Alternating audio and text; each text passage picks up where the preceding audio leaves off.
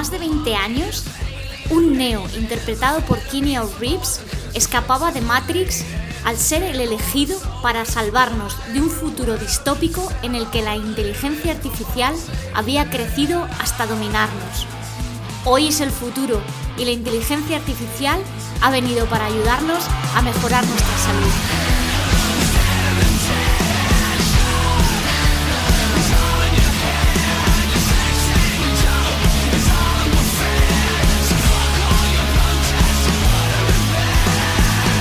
Hoy, en Medicast, entrevisto al doctor Martínez Más, ginecólogo, que ha desarrollado un proyecto basado en la inteligencia artificial para el diagnóstico precoz del cáncer de ovario y de cervix.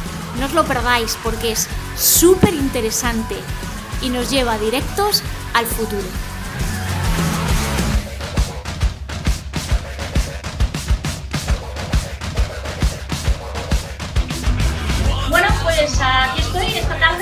Con José Martínez Más, que es ginecólogo, que hemos sido compañeros en el Hospital Universitario de Santa Lucía de Cartagena y vamos a hablar un tema hoy que la verdad yo creo que es súper interesante. Es eh, sobre cómo la inteligencia artificial nos puede ayudar en cuestiones de salud, en mejorar nuestros diagnósticos, en mejorar incluso también nuestra percepción de salud. Y él nos va a ilustrar sobre esto porque ha hecho una tesis súper interesante de cómo utilizar estas herramientas para el diagnóstico precoz, para el cribado, para el screening en el cáncer de ovario y en el cáncer de endometrio. Y bueno, yo soy Amaya Jimeno, soy médico internista, soy especialista en enfermedades infecciosas y voy a dar paso a José para que se presente él mismo y nos cuente un poquito cuál es su trayectoria profesional, dónde está ahora, qué cositas está haciendo y cómo se dirigen sus investigaciones. José, buenas tardes. Muy buenas tardes, Amaya, ¿qué tal? ¿Cómo Bien, estás? bienvenido a esta primera entrevista y a ver cómo se nos va esta tarde, a ver si lo pasamos bien y la gente aprende mucho sobre inteligencia artificial, que es el tema de hoy. A ver si lo conseguimos. Bueno, yo soy José Martínez Más, soy enfermero, médico, eh, especialista en ginecología y obstetricia y doctor en ciencias de la salud. y eh, alguna cosita más, pero bueno. Eh, bueno, pero cuéntanos más, este es tu momento, cuéntanos más. bueno, para otra ocasión. Bueno, como bien ha dicho la doctora Jimeno, yo hice la residencia de ginecología y obstetricia en el Hospital Santa Lucía, en Cartagena, y donde nos conocimos. Y la verdad que, es una alegría volvernos a encontrar después de unos años. Y en mi trayectoria, pues bueno, he hecho estancias de, formación y laborales en hospitales eh, de primer orden a nivel nacional e internacional, como el 12 de octubre, en la unidad suropélvico, en hospitales como San Chinarro, Montepríncipe, Uy, ahí te, he cazado, ahí te he cazado con otro tema muy interesante, muy interesante. Ya le daremos a eso también. Hablaremos de eso. Eh, también en, la Clínica Ruber Internacional en Madrid, en Houston, en la MD Anderson Cancer Center, haciendo cirugía ginecológica oncológica y cirugía ginecológica de alta complejidad. Y actualmente estoy trabajando en el Hospital Universitario Clínico Virgen de la Risaca, en Murcia, en la unidad de ginecología oncológica y también participo en un grupo de investigación en aplicaciones de inteligencia artificial para diagnóstico médico, eh, aplicado ahora en este momento a clasificación de imágenes, y también en mi clínica, mi propia clínica privada. Bien. Creo que tu clínica es tanto Repacheco, ¿verdad? CIAGO se llama, si no me equivoco, Centro Integral de Atención en Ginecología y Obstetricia. Cuéntanos un poquito, ¿qué es lo que hacéis en vuestro, en vuestro centro? Efectivamente, eh, esa es mi clínica, el Centro Integral de Atención en Ginecología y Obstetricia Ciago, en Torre Pacheco, en Murcia, un municipio de Murcia, muy cerquita del Mar Menor, de los Alcázares. Y bueno, es un centro privado que está diseñado, todas las instalaciones hemos diseñado pensando en la comodidad por y para la mujer, para que cambiar un poco el concepto de la atención ginecológica habitual, nosotros pretendemos que cuando la paciente accede a nuestro centro se encuentre cómoda, tranquila, relajada, en un ambiente, pues eso, lo más parecido a, lo que puede ser su casa, estar cómoda y a gusto mientras está esperando y con los servicios que le hagan falta eh, durante su estancia. El trato que hacemos es muy personalizado, evitando la aglomeración en la sala de espera y ahora con las restricciones del COVID no hemos tenido que modificar mucho nuestro protocolo porque ya de entrada intentábamos que no coincidieran dos pacientes distintas en la sala de espera en la medida de lo posible. Ahora hemos espaciado aún más todavía los tiempos, por lo tanto es más complicado que puedan coincidir y por lo tanto tienen su intimidad y su momento. y les ofrecemos las tecnologías más avanzadas que podemos disponer en este momento para el diagnóstico y tratamiento ginecológico. También obstetricia, también lleváis, también lleváis embarazo. Efectivamente, llevamos embarazos, eh, llevamos ginecología, problemas ginecológicos, revisiones rutinarias y también, pues, debido a mi formación, pues podemos hacer eh, en hospitales que tenemos concertados eh, cirugías de, alta complejidad o de menor complejidad, tratamientos de fertilidad con clínicas que tenemos también concertadas. ofrecemos unos servicios muy completos. Muy completos. Muy bien fenómeno porque además así quiero decir que no está centralizado toda esa atención en Murcia, sino que tenerlo también en el área del Mar Menor nos ofrece a lo mejor a los que vivimos un poquito más cerca de aquí también esas posibilidades más cerquita de casa, ¿no? Efectivamente. Y cuéntame, ¿cómo, ¿cómo, un doctor ginecólogo y digo doctor en el sentido amplio de la palabra, tanto asistencialmente como, como de formación, eh, acaba relacionándose con la inteligencia artificial y cómo se gesta un poco el proyecto de, tu tesis. Cuéntale un poquito a la audiencia en qué consiste. Luego nos meteremos más en profundidad. Muy bien. Bueno, pues como casi todo en la vida eh, surgen por casualidades. Un amigo me presenta a otro amigo que era ingeniero el hombre había trabajado en el desarrollo de un sistema de inteligencia artificial para el diagnóstico de mamografías y eh, pues el hombre estaba interesado en continuar en esta línea en el campo ginecológico y pues le apetecía pues, hablar conmigo, a ver, eh, compartir ideas y impresiones y nos planteamos la posibilidad de abordar el campo de la ecografía, dado que la imagen se obtiene de forma digital y se puede trabajar con ella.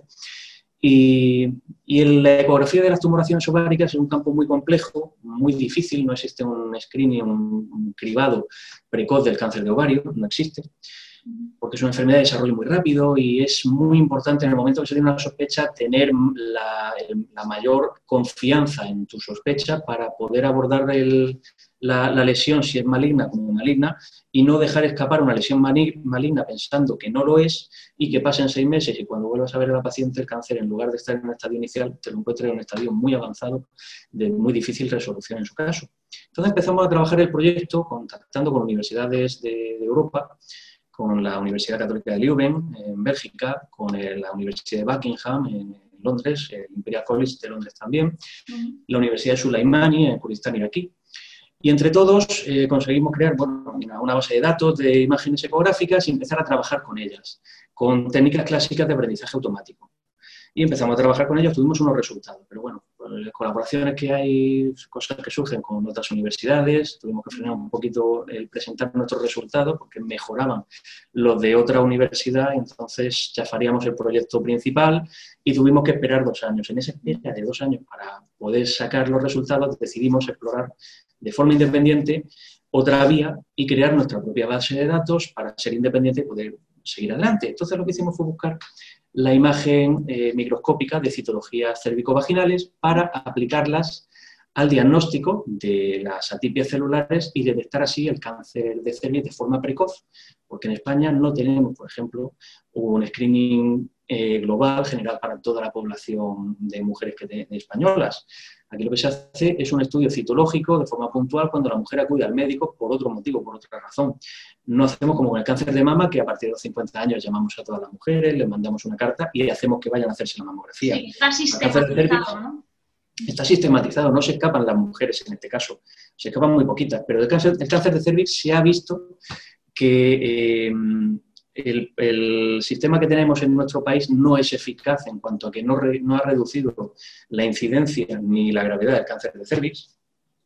Y además ha habido un repunte importante, eh, estadísticamente significativo, de casos en mujeres menores de 45 años, que son las mujeres jóvenes que están trabajando o tienen hijos o eh, están, en otras cosas que como no tienen problemas de salud no acuden al médico. Y al no acudir al médico no se y se demora ese momento ¿no? del, del screening, o a lo mejor también, y bueno, esto ya, ya lo hablo también un poco por experiencia propia, eh, haces, un primer, haces un primer test, pero luego se dilata en el tiempo el hace por eso, porque te encuentras bien, porque tu salud ginecológica es normal, no tienes ningún otro problema, y entonces dilatas el tiempo de, un segundo screening más allá de lo recomendable, en fin, ¿no? Pueden pasar 5 o 6 años perfectamente sin hacer una citología y en ese tiempo puede aparecer una lesión que sea potencialmente tratable. eh, o hacer un seguimiento de la misma y comprobar si desaparece o requiere una, acción por otra parte. Porque el cáncer de cervix, cuando da la cara, ya suele estar en, un, estadio de cáncer invasor, que es sangrado, hay dolor y ya el tratamiento es mucho más complejo para la mujer, da mucho más problemas y a veces incluso puede ser inabarcable técnicamente. Vale, o sea que, la, importancia, la importancia del proyecto eh, eh, se, vamos, explica por sí misma, ¿no? Es decir, es una, es una técnica que sería capaz de sistematizar y de diagnosticar de forma precoz aquellas mujeres que eh, a partir de una determinada edad, entiendo, ¿no? Pues están en riesgo de, de, tener cáncer de endometrio por un lado del proyecto y de ovario en el otro lado del proyecto. Bueno, en cuanto al cáncer de, ovario, es el, eh, detectaría en caso de que estemos explorando una mujer con un quiste, una tumoración anexial, nos diría si esa tumoración es benigna o no lo es. Con, qué probabilidad? ¿Con qué probabilidad? Sí, sí, sí. Hemos obtenido un 87% de, de, capacidad diagnóstica, que es muy parecida, por no decir un poquito superior, a la que consigue un ginecólogo solo solo, solo viendo la, imagen ecográfica, sin tener otros datos clínicos, con la, para, diagnosticar la tumoración maligna. Esto es importante en clínicas pequeñas donde no tengas eh, varios compañeros, porque cuando tenemos dudas diagnósticas lo que hacemos es o reevaluar el caso pasado un tiempo o comentar el caso con otros compañeros, hacer un comité de expertos. Pues esta herramienta podría suplir ese comité de expertos y ya te daría una opinión de un segundo compañero fiable que tiene los resultados eh, que obtiene gente muy experimentada, que es un 85% lo que está publicado en la literatura, obtenemos un 87,7%. Entonces tendrías la fiabilidad de poder eh, tener en cuenta esa opinión como la de un compañero, para poder decidir tú más o menos hacia dónde guiar tu actitud. y en cuanto al cáncer de cervix, en este momento lo que nos sirve es para poder escanear las citologías que se toman a las pacientes y detectar cuáles son normales, y al ser normales no requieren que el patólogo les dedique mucho tiempo para eh, revisarlas, y dedicar cuáles son atípicas eh, para que el, detectar cuáles son atípicas para que el patólogo pueda eh, centrarse en diagnosticarlas, revisarlas y decidir la actitud clínica de esa paciente. En, en España, si tuviéramos un cribado poblacional, tendríamos que hacer alrededor de veintitantos, treinta millones de citologías anuales. Claro, entonces, si te quitas las normales, eso permite al patólogo trabajar más eficientemente, ¿no? Efectivamente, eliminas el 70% de muestras para que el patólogo se pueda centrar únicamente en las que realmente son patológicas. Claro, y permite, por tanto, abordar mayor volumen poblacional y plantear la posibilidad, poner sobre la mesa la posibilidad de realmente cribar a todas las mujeres españolas a partir de una determinada edad. Bueno, me parece apasionante. Efectivamente. Increíble. Has hablado, has comentado muy al principio, es un sistema de aprendizaje, ¿no? Lo que generasteis con las imágenes del cáncer de ovario o de las imágenes patológicas de ovario. ¿Nos puedes explicar un poquito la diferencia entre inteligencia artificial y machine learning o, bueno, este, esos aprendizajes informatizados que hacen las, máquinas? Vamos a ver, la inteligencia artificial es un conjunto muy grande de técnicas eh, cuyo objetivo es conseguir que las máquinas sean capaces de aprender, de adquirir información del mundo real, procesarla y eh, emitir un juicio, eh, pensar, tal y como lo haría el ser humano. Y dentro del conjunto de inteligencia artificial hay subconjuntos distintos. Uno de ellos es el machine learning, el aprendizaje automático. hay distintas técnicas de aprendizaje automático eh, las clásicas, eh, para hablar, vamos a centrarnos en la clasificación de imágenes, porque puede clasificar cualquier tipo de datos a, cualquier nivel. En cuanto a las imágenes, requiere que sean procesadas, necesita que se las presentemos en un idioma que entiende, que los idiomas básicamente son números. Entonces, procesar una imagen para obtenerla en formato números es un proceso que puede ser muy complejo de entender, pero básicamente es cómo funciona una cámara de vídeo, que está captando una imagen y la tiene que emitir para que la veas tú después en el televisor. Esa cámara lo que hace es descomponer la imagen en las frecuencias, que, las ondas de frecuencia que dan lugar a esa imagen, que no son más que funciones matemáticas. Y esas ondas de frecuencia es lo que emiten al aire a través de la antena y otra antena la recoge. Y al recoger las antenas lo que hace es el cálculo inverso y transformar esas frecuencias, esas eh, funciones matemáticas en la imagen original. Lo bueno de este, lo interesante de este sistema es que entre la descomposición en frecuencias a la recomposición, en ese espacio podemos nosotros trabajar con esas ondas y modificarlas y modularlas a nuestro gusto. Por ejemplo, podemos reducir el ruido ambiental, podemos reducir eh, las interferencias que podemos tener, podemos transformarla en el caso de la ecografía, que es una escala de grises, que va desde el blanco hasta el negro, podemos decidir que se binarice a partir de un, umbral que determinamos y se haga blanco todo lo que esté por encima y negro todo lo que esté por debajo. De esa forma. De forma que te, resta, te restaría solamente lo, interesante, es decir, te quitaría el ruido de fondo y te, seleccionaría exclusivamente lo más, lo más interesante.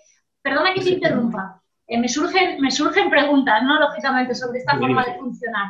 Eh, ¿Cuál es la diferencia entre, ese, entre esa manipulación de, de las imágenes entre una ecografía que es dinámica o puede ser dinámica y una eh, imagen de patología que es estática? ¿Es más complejo con una que con la otra? ¿Existen diferencias? Bueno, en este caso hemos trabajado con imágenes estáticas tanto en un proyecto como en el otro. Es verdad que la, ecografía es una imagen estática, eh, perdón, dinámica, porque puedes eh, hacer cortes seriados de, de, la estructura que estás viendo, puedes utilizar el Doppler, que nosotros no lo hemos considerado, que nos puede aumentar todavía más la sensibilidad, pero no hemos utilizado el Doppler de forma deliberada. Hemos trabajado únicamente imágenes en modo B, que son imagen fija en blanco y negro, de un corte de una región de, interés para el diagnóstico. Eh, para la citología, que aunque parece que es una imagen dinámica, eh, perdón, una imagen estática, realmente tampoco lo es, porque la imagen que vemos al microscopio, las células están quietas, sí, pero eh, aunque las intentamos poner todas en la capa a la misma altura, eso no es cierto. Hay algunas que están superpuestas, están graduadas en distinta altura, y esa graduación hace que al mirar al microscopio se vean desenfocadas y entonces tengamos que enfocar la lente en el... ¡Ay, te he perdido! Se te ha desconectado. Hola. Capaz de, de enfocar de esta forma. Por lo tanto, sí, José, es que ha habido un momento se, ahí. Se ha perdido la, conexión. Sí, se ha perdido la conexión un cortecín, ha habido un cortecín. Me he quedado en la estratificación de las células y cómo el sistema es capaz de diferenciar las diferentes imágenes en profundidad. Bien, pues el, como decía, el sistema cuando estamos mirando al microscopio, con, jugando con el foco del microscopio, podemos subir o bajar y enfocar esas células que vemos más difuminadas, ¿no? las vemos borrosas pero al escanearlo en monocapa hay células que se ven borrosas y no podemos mejorarlas. Entonces la máquina la hemos entrenado para que esas células también las pueda diagnosticar aunque estén borrosas. Madre mía, es Eso es lo interesante de, la diferencia entre ambas. La capacidad y la potencia diagnóstica, cómo se mejora y, se, y, se, incrementa con, con, estos sistemas. Lo que me lleva a preguntarte, eh, claro, ¿Qué, nos ofrecen estos sistemas de, tú que ya estás muy, muy integrado en este, en este estudio de la inteligencia artificial, ¿qué nos, qué nos ofrecen estos sistemas para mejorar nuestra atención de la salud? Nos has contado dos, dos, aplicaciones excepcionales. La primera, mejorar el screening poblacional, es decir, hacer llegar técnicas diagnósticas a toda la población que permitirían mejorar el diagnóstico y la expectativa de vida de las mujeres en el caso del cáncer de cervix y también mejorar y afinar el diagnóstico en el caso del cáncer de ovario. Pero entiendo que hay eh, otras aplicaciones de la inteligencia artificial en salud. ¿Cómo nos puede ayudar? ¿Es una competencia o es una es, eh, competencia entre médicos e inteligencia artificial o es una ayuda? ¿Es algo que nos puede ayudar a los doctores a mejorar nuestra capacidad? Bueno, ya nos has puesto dos grandísimos ejemplos, ¿no? Pero... yo más bien lo veo como una herramienta, lo veo como una herramienta que nos puede ayudar a mejorar nuestra asistencia a la población y a las pacientes en, general. La inteligencia artificial hoy la tenemos hoy en día en todos los, todos los, sistemas eh, eh, electrónicos que tenemos a nuestro alcance. Los móviles, los smartphones tienen inteligencia artificial, el filtro de spam del correo, el, reconocimiento de voz los coches, por la conducción automática, el aparcamiento automático de los coches, eso todo está mediado por inteligencia artificial, de mayor o menor complejidad, pero es inteligencia artificial. Se han desarrollado muchos, eh, muchos eh, productos, muchos programas y aplicaciones para intentar aplicar la inteligencia artificial al diagnóstico médico. Hay un trabajo muy interesante que diagnostica imagen dermatoscópica de lunares como melanoma o lunar. Eso fue un trabajo muy interesante que se publicó en el Nature hace unos años, eh, con mucha repercusión y se han desarrollado varios productos capaces de, ayudar a detectar la diferencia entre un lunar y, un lunar benigno y un lunar maligno. Y eso se está aplicando. De hecho, la dermatoscopia ha dado un avance brutal y ha facilitado el trabajo de los dermatólogos en este aspecto utilizando esta herramienta se han aplicado, sobre todo se ha aplicado a técnicas de imagen que podemos obtener de forma digital, por la facilidad para obtener las imágenes.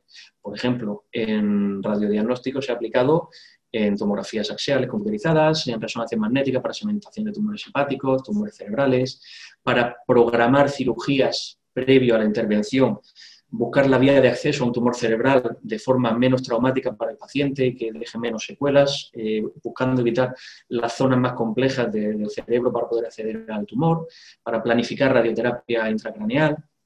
Hay muchas, muchas aplicaciones que se han, bueno, has comentado también el tema de las mamografías, ¿no? Que también está íntimamente ligado a la ginecología, ¿no? También, como, la gestión de las imágenes de mamografía. Y ahora, eh, ya un poco tocando lo mío, más lo mío, también se ha desarrollado programas de, este tipo para ayudar al diagnóstico de la patología pulmonar en, el, la COVID, ¿no?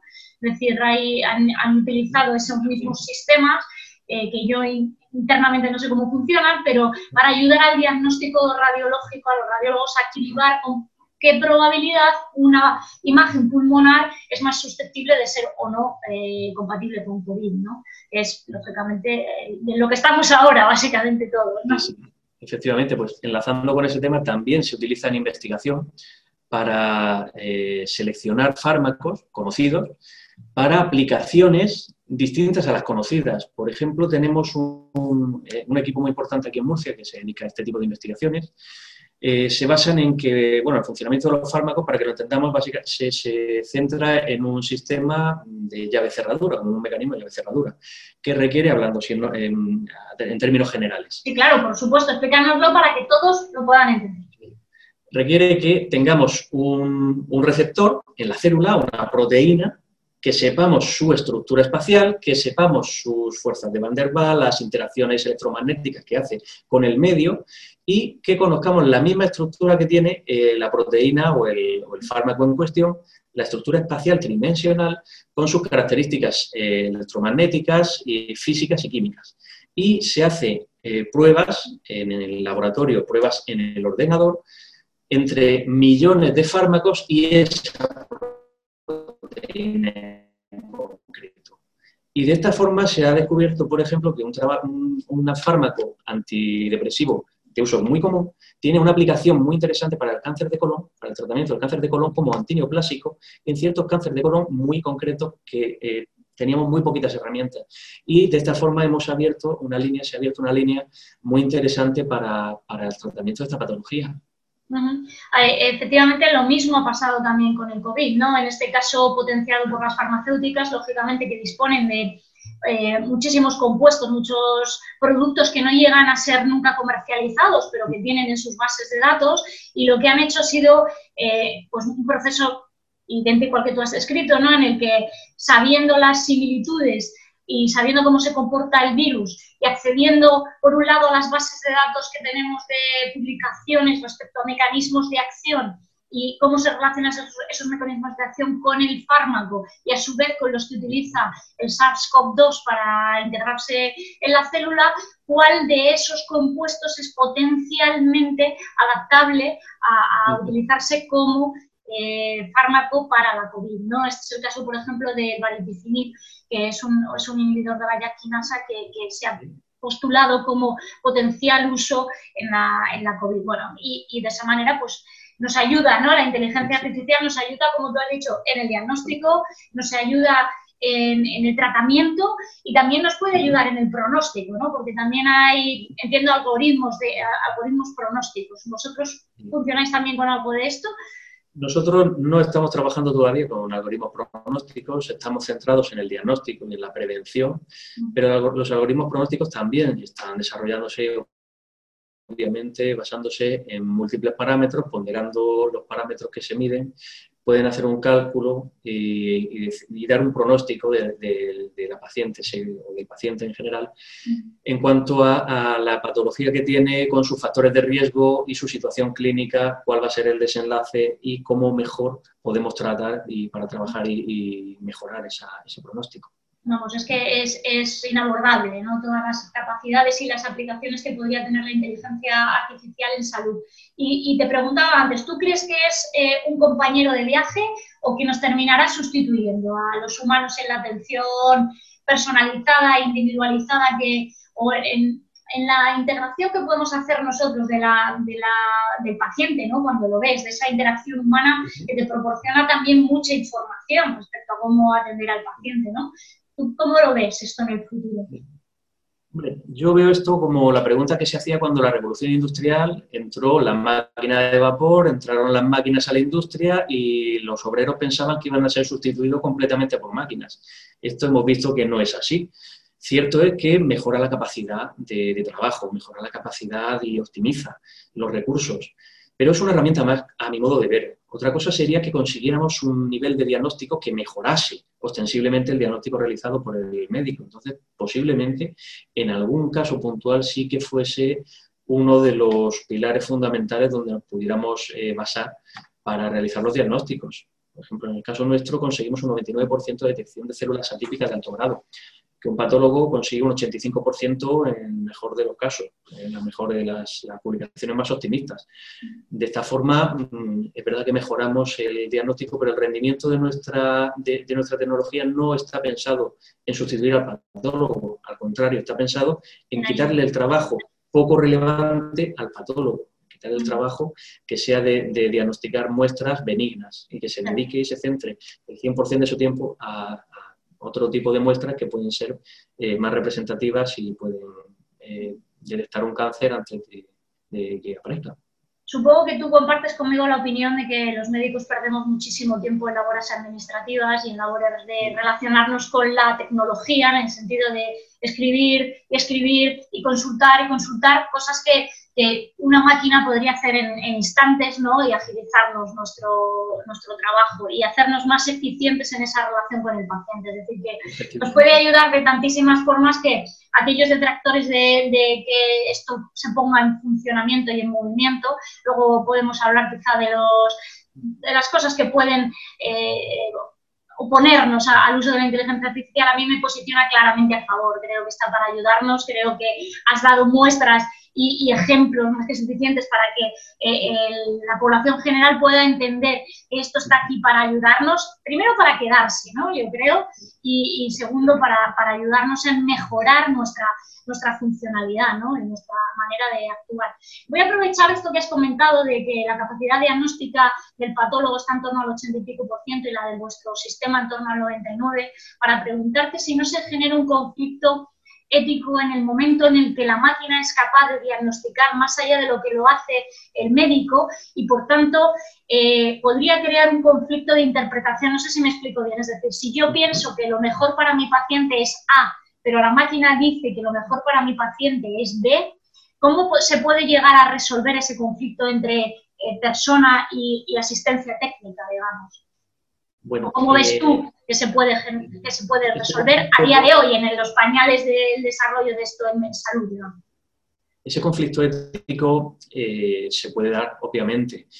Lo que tenemos que tener en cuenta es, eh, en principio, para qué está diseñado la herramienta de ayuda que tenemos. Si es una herramienta de, para el diseño y elección de tratamiento, puede tener más implicaciones éticas que una herramienta de diagnóstico.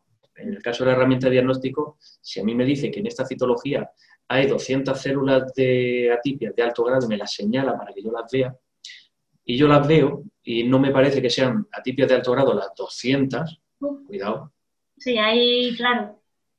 Mm, pues bueno, si me parece que las 200 no son y yo estoy convencido, muy convencido, muy convencido y la máquina me dice al 99% que cada una de esas 200 lo es, igual el problema lo tengo yo, más bien más que el problema ético real, ¿no? Es pero bueno, sí que pueden darse lugar a conflictos éticos en cuanto al manejo de la tecnología y la atención a la salud, pero esto daría para muy largo, para hablar mucho, mucho tiempo. Y Y vamos a ver, estamos hablando de términos y los estamos, bueno, simplificando, poniéndola, poniéndolos al nivel de, público, ¿no? Para que yo incluso, que no estoy metida en esto, lo pueda entender con facilidad, ¿no? Pero llega un momento en el que la tecnología está tan implicada con la medicina que es probablemente necesario que de alguna manera en las universidades o en la formación de los médicos actualmente esto sea... Eh, bueno, no digo obligatorio, pero que sí que hay que empezar a tener un manejo de todas estas cosas. Y ya no te digo de cosas o de técnicas avanzadas o del desarrollo, como tú has participado, del desarrollo íntimo de, esos proyectos, pero en su utilización sí, porque a día de hoy utilizamos aplicaciones que tendrían que tendrían utilidades médicas para todo, desde eh, los registros de electrocardiograma, bueno, aunque sea lo mínimo, un conteo de pasos para cuantificar la actividad física de una persona, eh, a movimientos anormales en el caso de las crisis epilépticas o paracaídas. Es decir, que las aplicaciones en, salud son infinitas.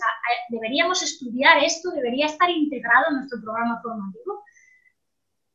Yo creo que sí, que debía haber por lo menos una asignatura, aunque fuese optativa, aunque fuese optativa, dado que la tecnología la tenemos ya implicada, ya no solo para la medicina, sino incluso en el instituto, mm. se podría abordar, eh, que de hecho hay institutos donde sí que se están abordando, en, la ESO y en bachiller, asignaturas donde se habla de robótica, de domótica, se habla de, programas de inteligencia artificial, por lo menos para que la población general tenga un manejo, un conocimiento básico de, qué se trata, en qué nos puede ayudar y cómo podemos beneficiarnos del uso de esta tecnología. En cuanto al tema médico, sí que obviamente yo opino que deberíamos tener una formación mínima en la carrera, que no la tenemos en los planes de, los planes de docencia, donde tengamos eso, eh, unos conocimientos que nos aporten unos conocimientos básicos de qué es la inteligencia artificial, cómo nos podemos eh, beneficiar de ella para ayudar al paciente, qué herramientas existen en la actualidad, líneas de investigación que promuevan también la curiosidad, porque no hay médicos que, se dediquen a investigar esto, esto lo hacen los ingenieros, que son los que se dedican a la inteligencia artificial, y ahí se induce un sesgo muy importante porque el ingeniero lo que quiere es obtener el 100% de la clasificación. Quiere obtener el mejor número y el mejor dato para decir que mi sistema es el mejor, pero haciendo eso, lo que, lo que consiguen es que eh, su base de datos no sea representativa de la realidad, porque eliminan de la base de datos todos aquellos datos que pueden sesgar al sistema y pueden inducirlo a error, porque son los datos que a nosotros en la clínica también nos inducen a error, son las imágenes y los datos clínicos raros que están en el límite, que están ahí borderline entre el benigno y el maligno, que te hacen dudar y son los que necesitas que te ayude más el, sistema. Y eso necesitas que sean estudiados y que sean clasificados por el sistema también. No me vale que me clasifiquen muy bien, muy bien las imágenes totalmente benignas o totalmente malignas, que esas las ve cualquier persona mm, mínimamente entrenada, y que las del segmento central en la escala de grises, ahí no se moje y me diga, mira, a ver, tú búscate la vida. Que eso es lo que han hecho hasta el momento prácticamente todos los trabajos que había en nuestro campo. Ah. Eliminaban todas las imágenes que eh, se veían solapadas en cuanto a las células, células solapadas, amontonadas, células de distintas estirpes, solo clasificaban imágenes de célula escamosa, cervical, sin nada alrededor, con fondo limpio. Nosotros hemos utilizado imágenes donde se veía flora bacteriana, polimorfonucleares, hematíes, hasta espermatozoides había en alguna muestra. Puede haberlo, puede haberlo células glandulares, células amontonadas, células borrosas, todo eso había sido obviado en todos los trabajos previos y nosotros lo hemos introducido dentro de nuestra base de datos porque queremos que el sistema detecte y clasifique la realidad. De ahí que no podamos obtener el 100% de clasificación, porque utilizamos toda la escala de grises focalizando sobre todo, hemos tenido 80.000 imágenes de células solapadas eh, con distintas, de distinto grupo de diagnóstico, de, distinto, de distinta estirpe, amontonadas, eh, giradas y ya digo, eso es lo que ha, hecho mucho más complejo el, manejo de, la base de datos y hemos obtenido resultados realmente satisfactorios. Mm. Bueno, ya, lo, has comentado eh, la capacidad global. ¿Y la capacidad sobre esas grises, sobre esos grises, es también igual de buena? Eh, a ver, en nuestro trabajo lo que hemos hecho ha sido trabajar con la escala de grises. Hemos utilizado una base de datos de 300 imágenes limpias, claras, bonitas, de cada, de cada categoría, y después hemos utilizado otras imágenes que no eran tan claras y tan bonitas y además las hemos mezclado entre sí para obtener, como digo, 80.000 imágenes mezcladas, solapadas, con borrosidades, con manchas de, artefactos de tinción, con células de otras estirpes. Por lo tanto, nosotros hemos trabajado con lo que es la realidad, con la escala de grises, las células amontonadas y que no se ven fácil, que eso es lo que pretendíamos conseguir. Vale, pues es maravilloso, desde luego. Eh, te voy a coger otra idea de lo que has comentado y es eh, por un lado están los ingenieros y los informáticos, por los cuales también es bastante complicado hablar en el mismo idioma, y por el otro lado estamos, estamos nosotros, ¿no? Quizá también es el momento de empezar a, trabajar en esa interdisciplinariedad, ¿no? En, esa, en esos equipos multidisciplinares de los que tanto hablamos cuando, por ejemplo, yo que me dedico también al, a la nutrición y al ejercicio, cuando hablamos de trabajar con los fisioterapeutas, de trabajar con los entrenadores, de trabajar con los nutricionistas, pues aquí también deberíamos empezar a integrar a, profesionales ingenieros profesionales informáticos en nuestra actividad diaria, ¿no? ¿Qué, te parece? Efectivamente. Es que en realidad hablamos idiomas distintos, pero podemos trabajar completamente eh, de forma coordinada. En nuestro trabajo hemos trabajado con ginecólogos, patólogos, informáticos, ingenieros de telecomunicaciones. Eh, todos juntos hemos conseguido hacer que el proyecto saliera adelante y funcione y nos dé unos resultados, como he dicho, realmente espectaculares y esperanzadores.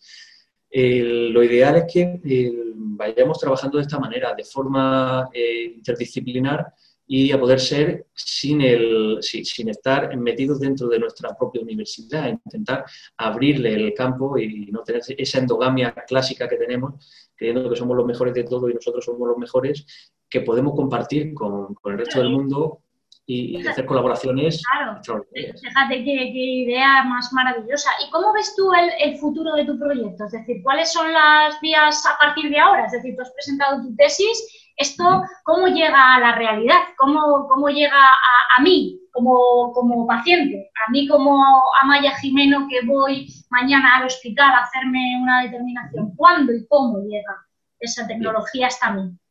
Bien, pues como todas las, eh, todas las investigaciones preclínicas, una vez que hemos desarrollado el prototipo, que este es el prototipo, que hemos demostrado que funciona como una base de datos representativa, representativa de la población que hemos estudiado, que ha sido la población de Cartagena. Porque hemos trabajado con el Laboratorio de Anatomía Patológica de Santa Lucía y sobre todo del Rosell, el doctor Sebastián Ortiz Reina, que ha sido el que nos ha proporcionado, hemos conseguido esas imágenes a través del laboratorio. Por lo tanto, son pacientes de, de nuestro área. El poder extrapolar los resultados nuestros a la población de Escandinavia o de Estados Unidos Podría ser, se podría hacer directamente, pero no sería seguro. Tendríamos que hacer una validación externa. Entonces, todavía nos quedan varios pasos para dar antes de poder sacar el producto al mercado para que esté eh, disponible para todas las pacientes. De hecho, ya estamos trabajando en una colaboración con una empresa muy importante para poder desarrollar esta tecnología y el proyecto ya lo estamos planificando para empezar a trabajar este mismo mes en la obtención de más imágenes, más bases de datos y poder conseguir mejorar el rendimiento de, del clasificador aún más y poder ampliar para poder eh, ofrecerlo a otras comunidades y a otras poblaciones diferentes. Después, una vez hecho eso, habrá que eh, poderlo adaptar o bien al escáner óptico que escanea las imágenes para que directamente nos las clasifique el escáner o a desarrollar una aplicación compatible con los sistemas operativos de Windows, Mac, lo que sea, para poder trabajar en el ordenador con cualquier tipo de imagen en los formatos que hagamos compatibles. Por lo tanto, eso lleva a un desarrollo de informática posterior importante. En principio, en nuestro proyecto tenemos previsto que para julio del 2021 pueda estar disponible. bueno, me parece, me parece un plazo absolutamente razonable ¿no? para todo eso. Eso para el desarrollo técnico y la validación externa, más, más tiempo o incluido en paralelo con esto. Ahí estaría incluida la validación externa, porque ya disponemos también de bases de datos validadas, eh, bases de datos de otras poblaciones del mundo y que se han utilizado en otros trabajos y podemos comparar nuestros resultados con esos trabajos que han utilizado esas bases de datos. Por lo tanto, la validación externa la vamos a hacer a la par que hacemos el desarrollo de la aplicación informática. Bueno, pues vamos, yo estoy alucinada, completamente alucinada. ¿Crees que seguirás eh, trabajando en esta línea de, investigación? Sobre bueno, eh, imágenes o análisis de, análisis de datos y ginecología? Bueno, por el momento no preveemos tener que dejarlo, porque la intención del equipo es continuar en esta línea. De hecho, ya tenemos previsto eh, mm, eh, incluir en este trabajo la investigación de otra compañera que seguramente podrá hacer su tesis doctoral con el mismo trabajo que va a desarrollar y ampliar en otras áreas dentro del campo de la ginecología o, por qué no, de cualquier otra área médica que, podamos incorporar a algún compañero con especial interés. Estamos abiertos a colaboraciones sin ningún problema. Bueno, eh, hemos hablado de todos los beneficios, de todas las cosas que nos puede aportar. ¿Crees que tendríamos que tener alguna precaución con el uso de esta tecnología de forma masiva? En, el uso de la citología. En salud, hablando, no, bueno, de la citología, bueno, si quieres hablar de la citología en concreto. Ah, de, la tecnología. De la, de la, tecnología, de esta tecnología, de la inteligencia artificial o de los sistemas eh, informáticos aplicados a salud. Eh, ¿Crees que deberíamos de tener alguna precaución especial? Bien, hombre, todo en medicina, los extremos pues siempre pueden, y bueno, y todo en la vida, los extremos no son recomendables. Esto es como la reproducción asistida. La reproducción asistida cuando surgió mm, planteaba unos dilemas éticos muy importantes y lo sigue planteando aún hoy en día y había que plantear unos límites éticos a su aplicación, a su uso, al tema de la genómica, la, detección de enfermedades mediante diagnóstico preimplantacional, selección de individuos, todo eso debía quedar muy claramente establecido antes de, desarrollar la, tecnología. En este caso, igual, eh, la, naturaleza humana nos hace querer aprovecharnos también un poco de forma económica, para tener un beneficio o lo que sea, eh, mejorar algo eh, por encima del resto, o tener un, beneficio que a veces puede ser no del todo ético. Por ejemplo, como puede ser el tema de seguros de vida, mm. utilizar la inteligencia artificial porque, claro, eh, en el momento en el que tú, eh, no, estoy hipotetizando, eh, desconozco, eh, te desprendas de, digamos, de, no sé, de la patente o se la cedas a una, a una empresa o esa otra empresa desarrolle sobre tu idea y dejes de tener control sobre ella, pueden aparecer intereses espurios, ¿no? Es decir, puede decir, pues yo ahora tengo la capacidad de diagnosticar precozmente unidades poblacionales de más riesgo de enfermar y grabarlas, por ejemplo, de alguna manera, o generarlas. Eh, bueno, nosotros aquí, gracias a Dios, tenemos una sanidad universal, pero no es así en todas las partes del mundo, ¿no? Y, identificar poblaciones de riesgo puede generar un sobrecoste en los seguros, por ejemplo, ¿no? Es decir, que, bueno, todas esas cosas entiendo que están por desarrollarse conforme nos vayamos relacionando con la tecnología, ¿no? Sí, eso habrá, será lo que haya que ponerle el límite, poner un poquito el coto y, poder eh, regular de forma legal, de forma ética, mediante consensos, dónde estarían los límites de la tecnología, porque obviamente los límites los fijamos de nosotros.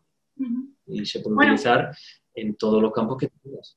Bueno, yo creo que hemos hecho un excelente repaso no solo a tus investigaciones, sino a otras cosas que rodean el uso de la, de la inteligencia artificial. ¿Nos podrías, por favor, José, hacer un, un pequeño resumen de todas las cosas que hemos hablado hoy? ¿Cuáles son las cosas más importantes que puede, que puede ofrecer vuestro proyecto y vuestro trabajo, o tu proyecto y tu trabajo en concreto, sobre, sobre la salud, cómo nos puede ayudar la inteligencia artificial a los doctores, a los médicos para mejorar la salud de nuestros pacientes.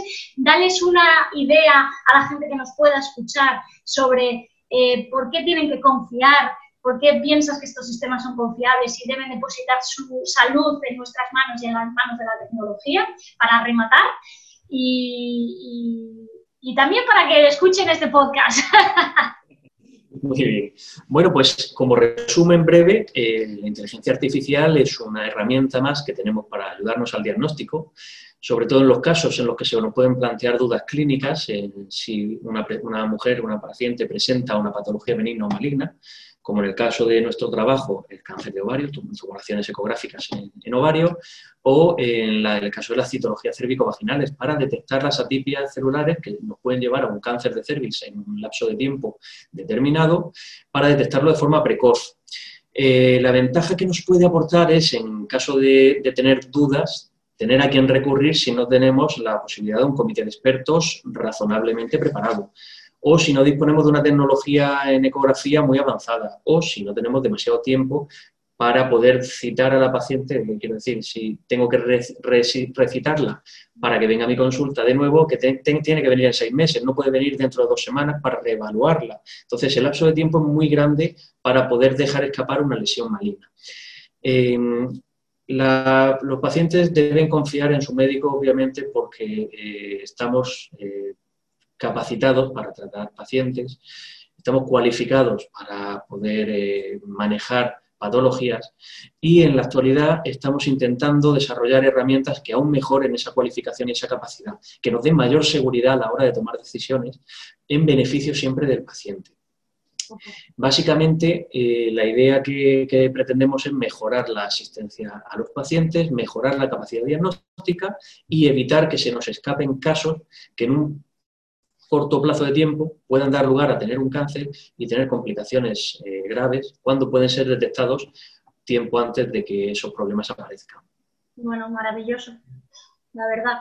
Bueno, muchas gracias por tu participación. Eh, a mí me ha encantado. Creo que no va a ser la última, creo. Es, creo y espero.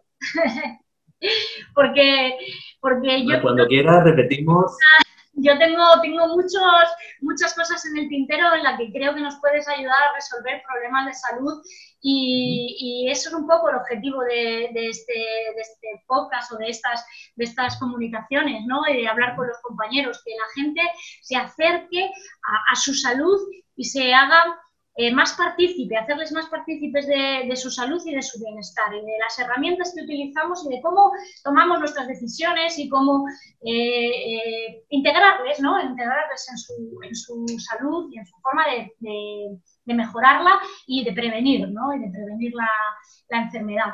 Bueno, dinos para rematar, cómo te pueden encontrar, dónde, cómo, a través de las redes sociales, dónde está tu clínica, danos un poquito de, esa información también para quien quiera visitarte, quiera investigarte, googlearte o quien quiera, o de aquellas mujeres que quieran eh, ir a tu clínica, por ejemplo.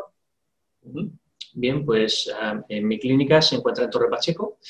El teléfono de citación es el 685-418133.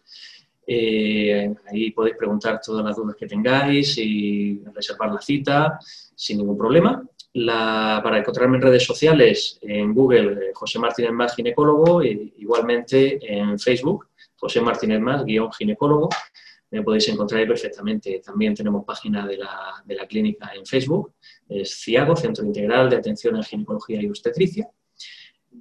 Y bueno, básicamente, con, de esa forma me podéis localizar sin ningún problema. Perfecto.